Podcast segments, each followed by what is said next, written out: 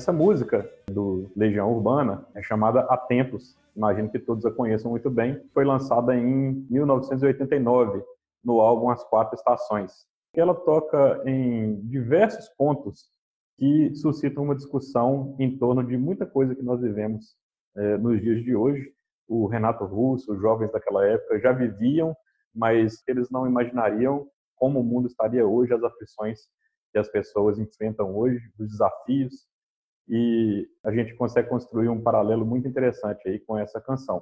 E já naquele tempo, eles diziam que há tempos eram jovens que adoecem, o encanto está ausente, a ferrugem nos sorrisos, e só acaso estende os braços para quem procura abrigo e proteção. Então, vejam só, já 30 anos atrás, eles diziam na música né, sobre esse adoecimento precoce dos jovens, a falta de encanto na vida, mas vamos ver como é que a gente pode usar dessa poesia, usar dessa, desse desabafo, dessas canções bonitas, inspiradas, para trazer alguma coisa, alguma reflexão importante para a nossa vida e para a vida das pessoas que a gente pode tocar. A Organização Mundial da Saúde estima que, atualmente, 322 milhões de pessoas no mundo sofrem de depressão. Em apenas 10 anos, compreendidos entre 2005 e 2015, esse número cresceu 18,4%, ou seja, quase 20% de aumento nos casos de depressão em apenas 10 anos. A depressão, que está diretamente relacionada ao suicídio, é uma doença psicológica e tem crescido de forma expressiva entre os jovens. A cada 40 segundos acontece uma morte por suicídio no mundo. Mas o que explica tudo isso? Na verdade, muitas coisas são consideradas como causas né, dessa epidemia, desse aumento de incidência. Algumas, em especial, a gente pode destacar, como, por exemplo, o fato de os jovens serem muito mais suscetíveis, tanto por aspectos biológicos quanto pelos novos desafios impostos nessa fase da vida. A gente, infelizmente, pode dizer que cada dia que passa, os jovens estão chegando na idade adulta menos preparados para superar os desafios da vida adulta a cada dia se torna mais difícil para esses jovens encararem, superarem os desafios com a contrariedade, a rejeição e o tédio. Na primeira estrofe dessa música, eles também dão um spoiler, né? Diversas causas que poderiam contaminar, poderiam causar esse, esse contexto. Fala de vício, fala de tristeza, fala de temores, fala de cansaço, fala de solidão, descompasso, desperdício, perda de virtudes, Guardem isso porque nós vamos usar mais adiante. Uma coisa que eu queria destacar também é que durante o mesmo período em que os casos de depressão e de suicídio vão subindo no mundo inteiro, não diferente, né? no Brasil, a gente também pode perceber um movimento em que há um crescimento de orientação ao ego, ou seja, o foco passa a ser mais no ego, e uma diminuição na, na busca pelo sentido, ou seja, uma vida com menos sentido, vidas menos significativas. Quanto mais a gente se volta para dentro, para o ego, e vive em torno de satisfazer os próprios prazeres, os próprios interesses, doa quem doer, parece que a vida passa a ter ainda menos sentido. E isso, creio que não seja uma coincidência. Os assuntos vão ser divididos da seguinte forma: introdução, que a gente acabou agora, vou passar agora a falar sobre disciplina, adiante falaremos também sobre compaixão depois de compaixão, um bônus, também tirado da música, para a gente encerrar essa reflexão que eu espero que seja é, proveitosa para todos vocês. Vocês vão perceber que trata das competências pessoais. E as competências pessoais, por sua vez, são divididas em autopercepção, autorregulagem e motivação. Quando eu pensei em falar sobre disciplina, eu cheguei à conclusão que eu poderia dividir o conceito em ter um objetivo, foco e hábito. Por fim, responsabilidade. Quem consegue ter um objetivo, desenvolver foco, transformar isso num hábito e assumir a responsabilidade pela própria vida, passa a ser o dono do próprio destino. E isso, com certeza, é libertador. Portanto, disciplina é liberdade. O que dizer sobre objetivos? Nossos objetivos podem ser muitos, podem ser grandes, podem ser pequenos, mas uma coisa é verdade, nós precisamos de ter um rumo na vida. Portanto, chame isso de propósito, chame isso de desejo, chame isso do seu futuro, mas tenha algo em mente para poder perseguir e para poder guiar os seus passos, para poder te levar até onde você quer chegar. Dê nome a isso. que isso aí seja imbuído de propósito, envolva seus valores fundamentais e canalize energia na direção certa. Diversas pesquisas com neurologistas, empresários, atletas, psicólogos e outros especialistas em produtividade são esmiuçadas ao avaliar uma série de características de comportamento e de decisões que as pessoas têm, principalmente essas pessoas que conseguiram obter algum sucesso em suas respectivas áreas, e o que elas fizeram de diferente, para que pudesse ser utilizado como exemplo para talvez nós trazermos para nossas próprias vidas. E é fundamental a tomada de consciência e uma visão muito clara de que estratégias e conhecimentos serão essenciais para a realização dos nossos objetivos. Qualquer objetivo sonhado ou plano traçado depende de um ingrediente importante, que é a motivação. Sem motivação não existe execução ou esforço prolongado, não adianta. E se não temos um motivo, a energia simplesmente acaba, gasta, queima. E nós ficamos presos em um ciclo de insatisfação, estagnação e tristeza. A pessoa desmotivada, ela perde a vontade, ela perde o interesse em continuar se esforçando rumo a alguma coisa. Então, a gente também tem que pensar em como nos manter motivados. A motivação é ativada pela consciência de que estamos no comando da situação. Daí a importância do protagonismo.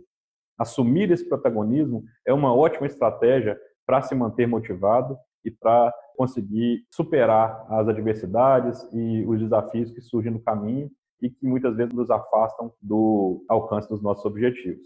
Toda vez que alguém está no controle, há motivação. Por outro lado, sem controle, sem clareza ou sem organização, nossa mente gera estresse e desmotivação.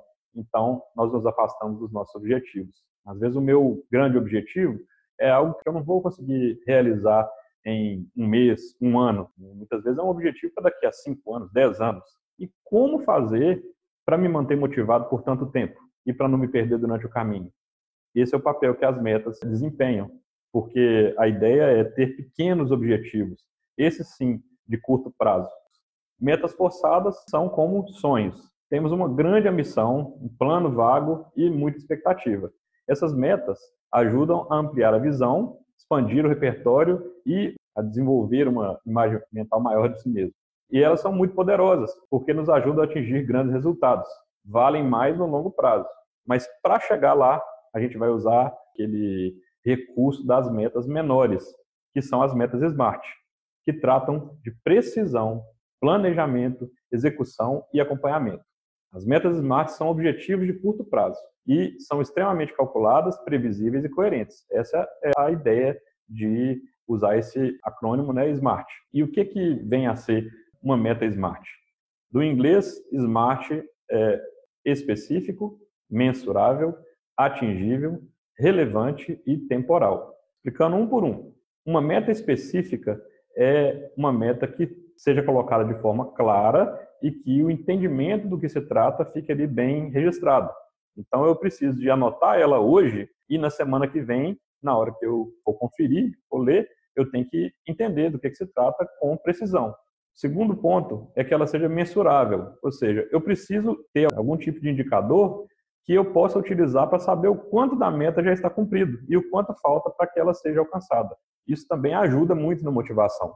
A meta também, para que a gente cumpra né, esse objetivo de curto prazo, ela precisa ser atingível. Então, metas impossíveis não só desmotiva, como trazem muita frustração e acaba atrapalhando o grande plano. Quanto mais importante, mais motivação ela vai gerar e maior vai ser o meu desejo de cumpri-la. Quanto mais eu me interessar por ela, mais ela vai me ajudar a partir para a próxima meta e a me aproximar daquele objetivo final.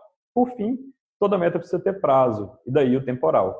Ela precisa ser colocada como algo que eu queira dentro de um determinado tempo. E se não tiver um prazo determinado, ela poderá ser alcançada em um dia, um mês, um ano, ou talvez até nunca. Então, por isso, é bem conveniente que a gente, ao escrever metas utilizando a técnica SMART, tenha algum prazo para que a gente se cobre e também se sinta motivado. Quando somadas as metas SMART e as metas forçadas, que são aquelas de longo prazo, um grande potencial é gerado entre o curto e o longo prazo. Definitivamente, as nossas experiências passam a ser muito mais significativas, porque você passa a guiar a sua vida por metas e objetivos claros.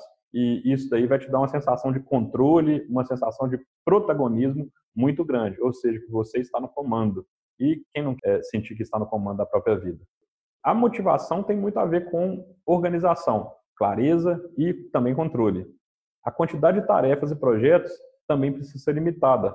A gente não dá conta de tudo. Então, mesmo que a gente tenha 10, 20, 50 objetivos, é importante a gente saber priorizar o que, é mais importante, o que, a gente quer e precisa, às vezes, alcançar primeiro. Por esse motivo, nosso próximo assunto, que é o foco, que é um convite a refletir sobre o rumo que damos às nossas vidas através das escolhas que fazemos todos os dias. Quantas vezes não mergulhamos em diversas tarefas ao mesmo tempo? Gastamos toda a nossa energia e ainda chegamos ao final do dia com a sensação de não termos nada realizado. Desejamos muitas coisas, mas querer tudo a um só tempo levará ao caos, tornando a conquista de nossos objetivos em uma difícil missão. E qual é o seu principal objetivo? Qual é a sua única coisa? Aquela que você pode fazer hoje, ou essa semana, ou esse mês, ou esse ano para alcançar esse objetivo. Adotar essa estratégia de eleger uma única coisa a ser perseguida também ajuda da perspectiva do crescimento incremental. Cada dia uma pequena conquista. Eu estou sempre acrescentando alguma coisa, sempre ganhando alguma coisa, atingindo alguma coisa. Não precisa ser coisas grandes. Por isso que é incremental, porque são pequenas coisas acumuladas ao longo do tempo. A motivação fica em alta quando a gente consegue desenvolver essa disciplina e atingir metas com consistência, sempre comprometido em buscar realizar-se. Muitas pessoas e muitas oportunidades podem surgir ao longo do caminho. Quem está realizando atrai e atrai oportunidades que são bem-vindas e outras que são distrações ou que são ciladas. Então a gente precisa ter esse tipo de maturidade, esse tipo de maldade até, para saber identificar o que que a gente quer e o que que a gente não quer que passe a fazer parte dessa nossa trajetória. Quatro situações que atrapalham o nosso foco e que nos afastam é, do nosso caminho. O primeiro é a inabilidade em dizer não. Quando uma pessoa começa a ser assediada com diversas oportunidades, ela vai ficar tentada a dizer sim a todas, porque muitas vezes essas oportunidades parecem boas e muitas vezes são boas, mas como dito anteriormente, ninguém dá conta de tudo. Nós precisamos ser seletivos.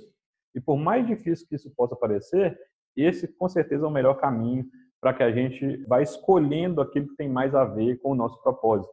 Muitas vezes a pessoa está ainda numa situação de, de construção, ela quer realizar alguma coisa grandiosa ou alguma coisa que é importante para ela, mas ela ainda não chegou lá e ela precisa de ela precisa de garantir o sustento dela e acaba sendo tentada a topar tudo que aparece. Mas quanto antes, assim que um mínimo de estabilidade seja alcançado, essa pessoa precisa começar a escolher. Ela precisa começar a dizer não.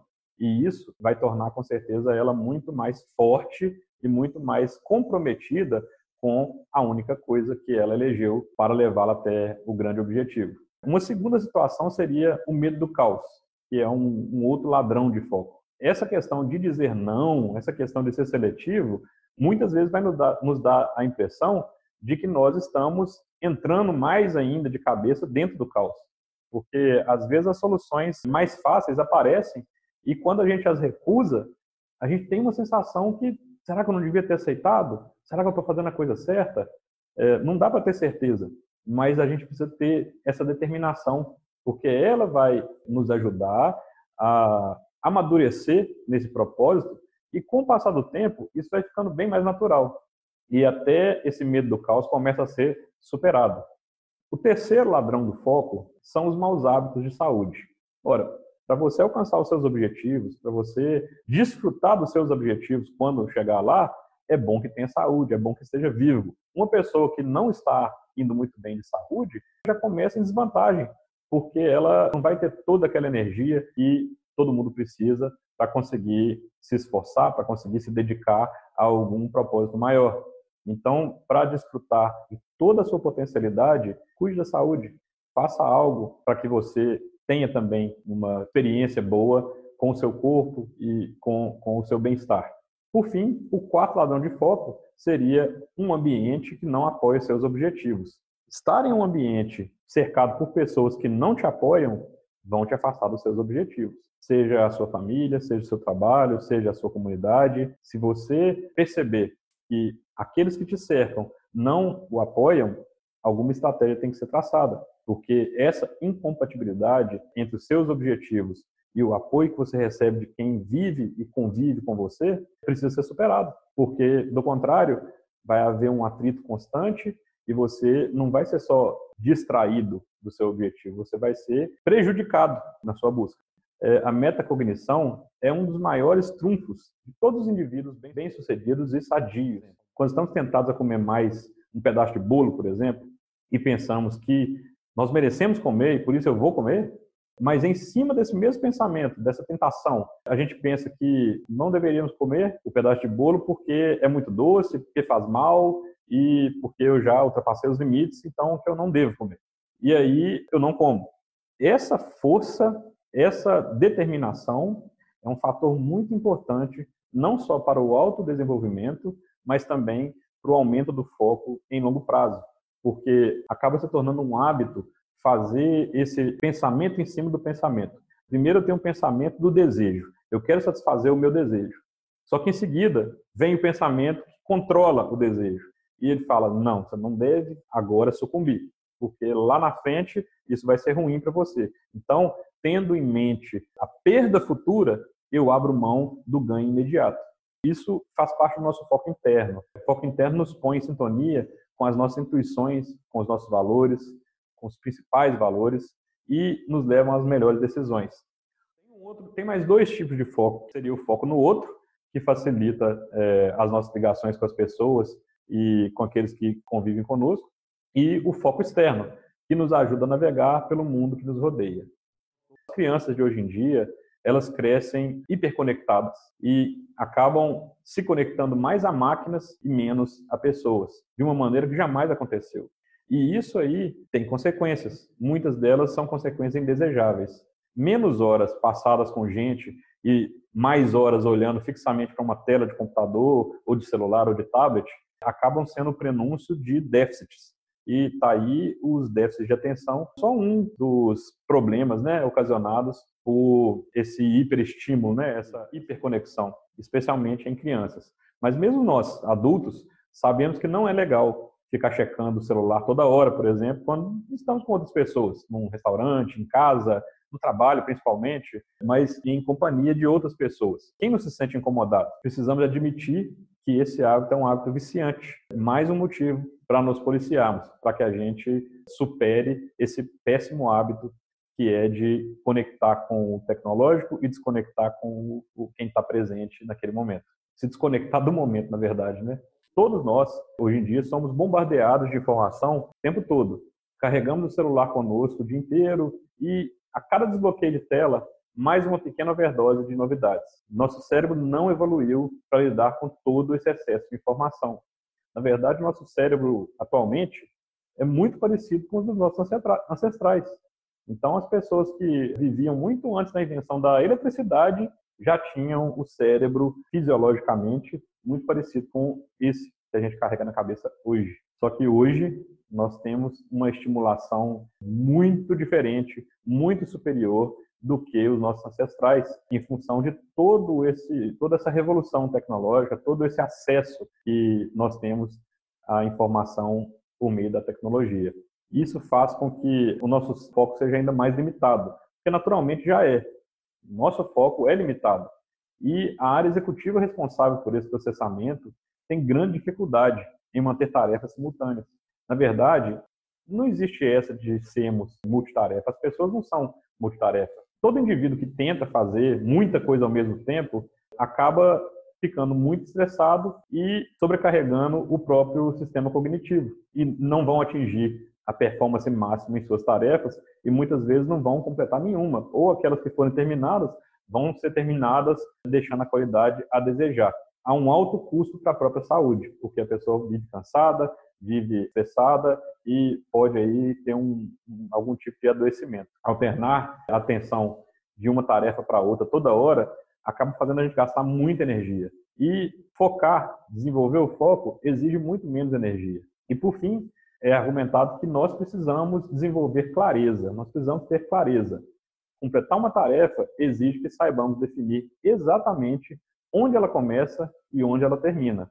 Lembra lá atrás, quando a gente estava falando das, das, metas SMART, e um dos itens, né, SMART, é a, a capacidade de mensurar? Então, a mensuração ajuda nessa clareza, é saber o quanto da minha meta ou do meu objetivo já foi cumprido e o quanto falta cumprir. Quanto falta para que eu chegue no fim daquela tarefa. Uma metodologia que ficou mundialmente famosa é a GTD, que do inglês é Getting Things Done. Consiste numa forma de coletar nossas demandas, organizá-las e distribuí-las de forma eficaz, cumprindo os prazos e outras exigências. Sua principal ideia é tirar de nossas cabeças o peso cognitivo de ter que recordar de todas as nossas obrigações. Uma vez que o nosso dia é muito agitado e estamos sempre sendo hiperestimulados, ou seja, eu já tenho diversos compromissos, eu já tenho diversas tarefas e eu ainda tenho uma distração por causa de um celular ou de um e-mail ou de toda essa tecnologia do qual nós atualmente nos cercamos. Todo esse cenário torna-se muito fácil esquecer obrigações ou simplesmente não dar conta de cumprir com todas as, as obrigações. O ato de externalizar os nossos pensamentos, seja no papel, seja em aplicativo para celular, seja no computador ou qualquer outra ferramenta, alivia esse processamento cognitivo e cria âncoras. Ora, já que a gente tem tanta tecnologia e faz uso dela todo o tempo, então pelo menos vamos utilizar as ferramentas que a tecnologia nos oferece. Podem nos ajudar bastante na organização das nossas obrigações diárias. Mesmo uma anotação num pedaço de papel, um post-it, ou, por exemplo, numa agenda, todos esses recursos são bem-vindos. Né? Não precisa de usar todos eles, mas um que seja utilizado já é o bastante para te aliviar. A partir do momento que você cria essa âncora, elas te garantem muito mais tranquilidade conforme a avalanche de informações vai chegando e você passa a saber que está tudo organizado sabendo que nada está sendo perdido, porque eu vou organizando essas informações por meio de alguma ferramenta, a ferramenta que cada um escolhe de acordo com a, a preferência. A neurociência define esse processo como cognição distribuída, pois nós criamos formatos objetivos e revisáveis para todas as nossas demandas. O efeito disso é um sentimento de calma, de controle e gera ótimos resultados e ganhos consistentes na nossa produtividade, que é o que todos queremos. Esse sistema divide o processo em quatro principais fases, que é coletar, processar, organizar e revisar. Só depois dessas quatro fases que vamos para a execução. Então, antes de executar uma tarefa, a gente passa por coletar, processar, organizar e revisar. O que, seria isso? Coletar é eu identificar todas as, as informações que são pertinentes e, em seguida, processá-las para saber qual categoria pode descrever melhor cada uma dessas informações, que tarefa elas é, dizem respeito. Então, eu passo para organizar, que é colocar cada informação na sua própria caixinha. E então, eu faço a revisão, porque como é um ciclo, é sempre bom que ao final desse ciclo eu reviso rapidamente para saber se tudo está em seu devido lugar. Só então eu parto para a execução com muito mais segurança, com muito mais certeza de que vou fazer a coisa certa. E é executando que nós vamos eliminar as pendências e conquistar os nossos objetivos, sejam de curto ou de longo prazo. E aí a gente entra em todo aquele caminho que eu já venho descrevendo desde o estabelecimento dos objetivos e metas. Fazer toda essa, essa transição, principalmente em nossos hábitos, não é fácil, é desafiador. E também sabemos que o início, começar essa mudança, é sempre muito mais difícil. Então, dar o primeiro passo é o passo mais difícil. Com o passar do tempo, através da persistência, vamos criando novos hábitos. Mais de 40% das nossas ações diárias não são decisões de fato, mas sim hábitos. Essa distinção entre decisões e hábitos, porque quando a gente transforma uma ação em hábito, nós tendemos a desempenhá-lo de forma automática, sem não precisamos pensar muito. Vamos colocar, por exemplo, é, tomar banho. Quem aqui nunca passou pela sensação de estar no banho e esquecer se lavou a cabeça ou não lavou e acaba lavando duas vezes, porque da primeira vez foi feito de uma forma tão automática que você nem percebeu que tinha feito. E isso é característico de tudo que a gente faz ao longo do dia. E 40% das nossas ações diárias são desempenhadas através de hábitos, ou seja, quase metade, né? Os hábitos são formados por ciclos que envolvem deixa, rotina e recompensa, convertendo processos racionalizados, ou seja, pensados, decididos, em processos automatizados. É, a deixa é um gatilho de que algo precisa ser feito. Então a nossa mente interpreta: preciso escovar os dentes. Qual que é a deixa para escovar, escovar os dentes? Quando a gente termina de comer, por exemplo, a gente tem aquela sensação de que os dentes estão ásperos, sujos e que a gente precisa fazer alguma coisa. É o nosso hábito falando na nossa cabeça de que precisamos escovar os dentes. A rotina é efetivamente escovar os dentes. E a recompensa, que é o terceiro momento de um hábito, é a sensação de boca limpa, de frescor e de que o hábito foi cumprido. Isso aí traz uma sensação positiva para o nosso cérebro, para a nossa mente. Por fim, chegando no, na última etapa do item disciplina, eu tenho a responsabilidade. E dentro desse, desse conceito de responsabilidade, autorresponsabilização, tem um conceito em especial que eu conheci há uns 15 anos, quando eu estudei ciência política. E eu aprendi ali um conceito chamado accountability. Posteriormente, eu me, me defrontei com esse, com esse conceito diversas vezes é, na gestão, né, no mundo corporativo. E hoje em dia, com o avanço de tendências como governança, como é, compliance, como transparência, o accountability ele vem sendo cada vez mais disseminado.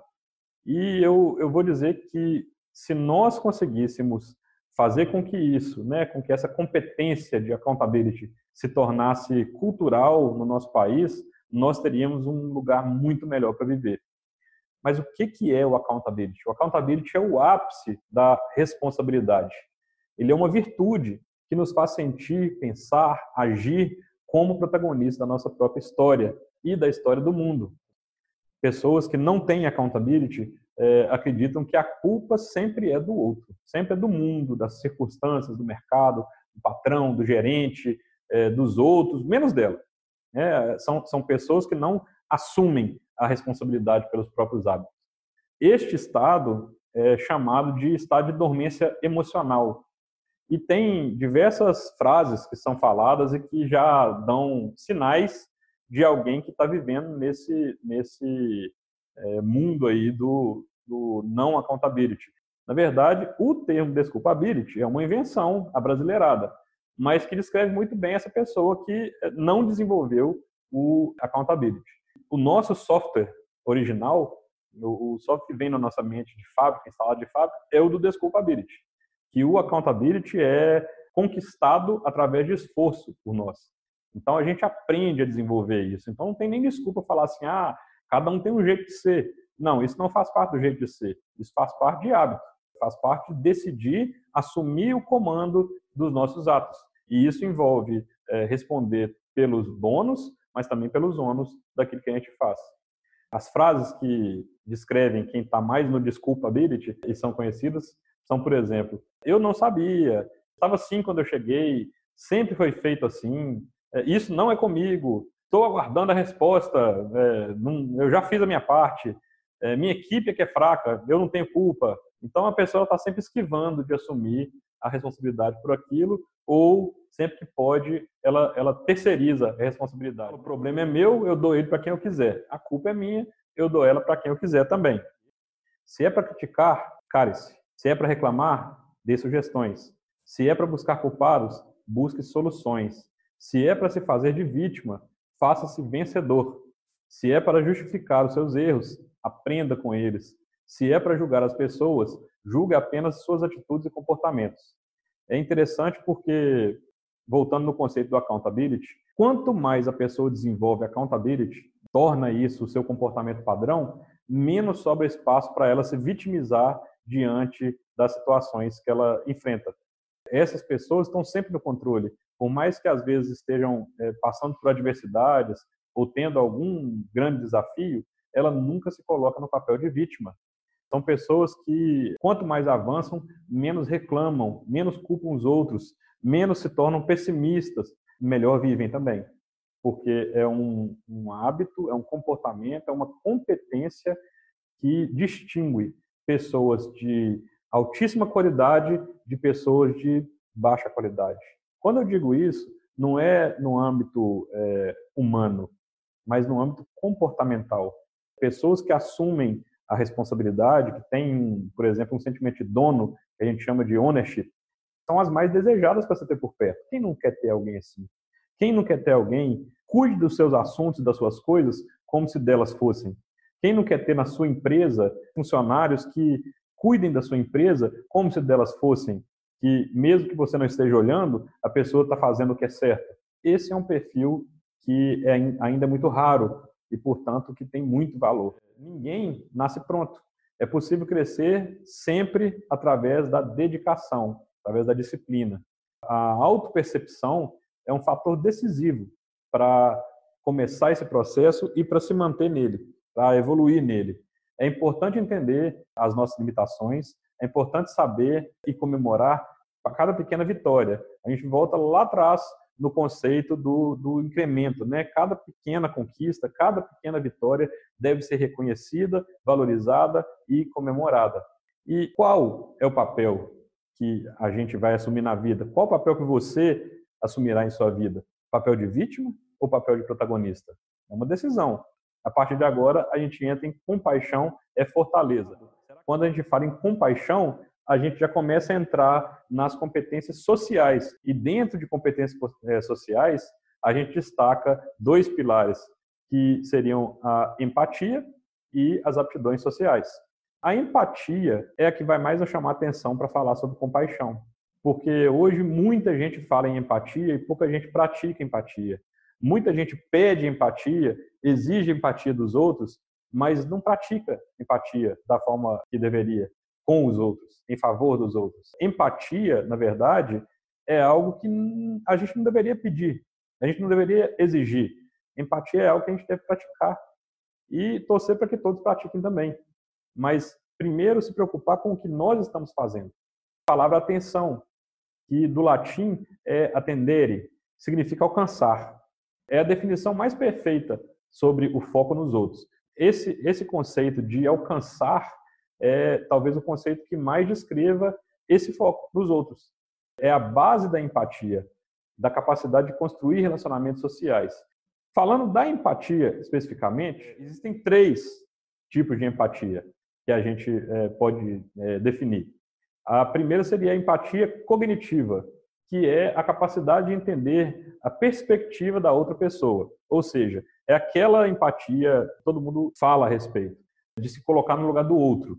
A empatia emocional também vai mais ou menos nessa linha, que é a capacidade de sentir o que a outra pessoa sente. É um pouquinho mais do que só enxergar como a outra pessoa enxerga, correto? Mas é no terceiro tipo de empatia que nós vamos entender qual é o caminho trilhado até alcançarmos a compaixão. Que caminho a empatia segue para formar as bases da compaixão? O terceiro tipo de empatia seria a preocupação empática, que é o nosso interesse no bem-estar do outro. Ou seja, eu vou muito além da empatia cognitiva e da empatia emocional. Eu vou muito além de me colocar no lugar do outro ou de me sentir como se fosse o outro. Mas eu passo a ter uma preocupação ativa com o bem-estar do outro. A compaixão, ela é o próximo nível da empatia. Ela leva a empatia um passo adiante.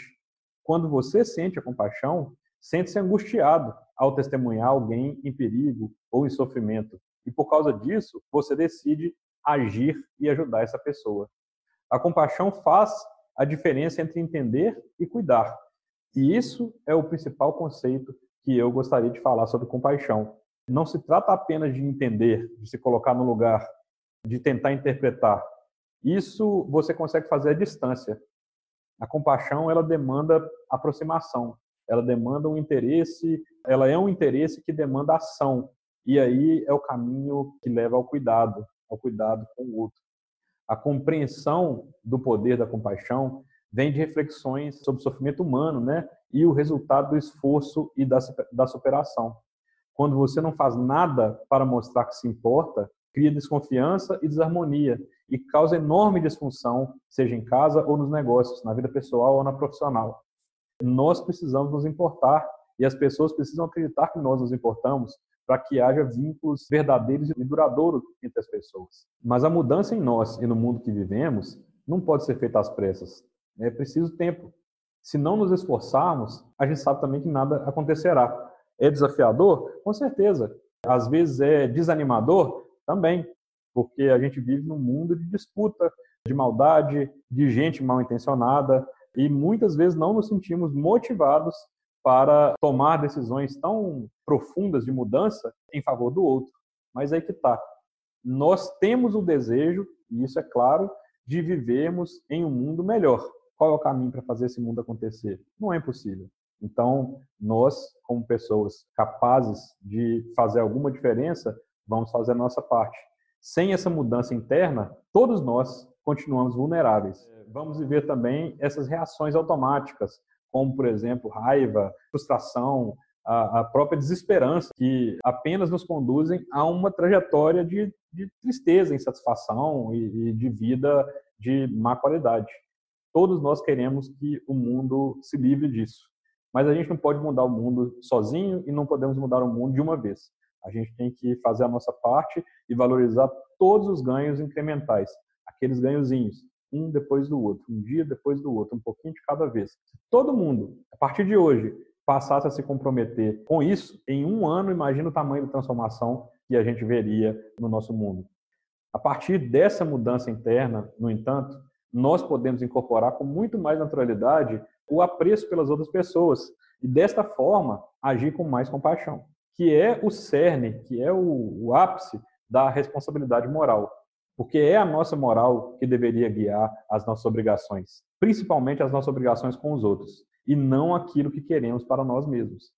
Percebem a diferença? Lá no início da nossa conversa, eu falei sobre a mudança de foco como um sintoma lá dessa epidemia de depressão e suicídio, onde cresceu o foco no ego e diminuiu a vida com sentido. Pois é, nós não podemos viver focados só em satisfazer os próprios desejos. Nós precisamos encontrar sentido no que fazemos e em nossas vidas. E o único caminho para encontrar esse significado, para encontrar esse sentido, é através do convívio com as outras pessoas, por mais desafiador que isso seja. A compaixão, ela ainda pode ajudar as pessoas a criar uma economia muito mais inclusiva, a tornar o trabalho significativo, diminuir a injustiça, diminuir a corrupção, até mesmo a degradação da sociedade, seja nos negócios, seja na política, seja na religião. Então, este é o poder transformador que a compaixão pode ter em nossas vidas e no mundo. Agora é a hora do bônus. Lembra que eu tinha falado que teríamos uma fala sobre disciplina, depois uma fala sobre compaixão e teria um bônus? Pois é. Na estrofe da música que eu usei para o título, falei que disciplina é liberdade, compaixão é fortaleza. E a terceira frase é ter bondade é ter coragem. Então, eu queria falar um pouco de bondade. No livro do Adam Grant, Dar e Receber, se discute sobre sucesso, relações pessoais e vida profissional. Esse autor, que é ótimo, por sinal, apresenta três possíveis perfis que definem o nosso estilo de ser, que é tomador, compensador e doador. O tomador é aquele indivíduo que não doa, ele toma, sempre toma para si o máximo possível, não pensa no grupo e enxerga a vida como um jogo de soma zero. Ou seja, desde que ele esteja ganhando, o resto não importa. Para eu ganhar, alguém vai ter que perder. Para ele, isso é parte do jogo, para ele, isso é aceitável. Esse tipo de pensamento é o que inspira o pior que há no mundo. Pessoas que têm um, uma tendência, ou se não, o próprio transtorno clássico conhecido como narcisismo, mas na melhor das hipóteses são egoístas crônicos, que só pensam em si e não se importam com mais ninguém. O compensador já equilibra um pouco mais as coisas. Ele busca doar na medida em que toma. Compensadores fazem favores, eh, doam dinheiro, doam seu tempo, doam até conhecimentos, mas não deixam isso passar em branco. Ele ajuda estrategicamente quando é possível cobrar esse favor no futuro ou mesmo usar isso como uma vantagem numa outra oportunidade. O doador, né, que é o, o terceiro tipo de gente, também busca seus interesses. Contudo, ele se doa mais do que recebe. Essas pessoas são as mais disponíveis, são as que podemos contar, são aquelas que podemos contar. Sempre temos uma dúvida ou um, um problema para resolver, elas são solucionadoras voluntárias de problemas alheios e não fazem tudo com segundas intenções. Essa é a principal característica de quem é doador. Ele não faz as coisas como um artifício para cobrar favores no futuro. Ele promove pessoas, indica colegas, gera situações onde todos podem ganhar. Doador é o indivíduo disponível, empenhado em fazer a diferença e tratar as pessoas com mais cuidado. O doador entende que doar cria laços para o longo prazo. Exemplo, são líderes que doam. Eles têm muito mais facilidade em construir times mais unidos e com melhores resultados. Doar tende ainda a nos trazer mais intimidade, mais felicidade, contribui muito para o nosso senso de propósito, para aquela conversa lá da vida significativa, da vida com sentido, onde a gente faz várias coisas em favor do outro. Ter um doador, no entanto, e isso é uma observação importante, não significa ser trouxa. Nesse sentido, o Adam Grant até escreveu um artigo posterior ao livro que eu recomendo para uma leitura, para aqueles que se interessarem, basta procurar aí no Google, ele fala sobre a fadiga da generosidade.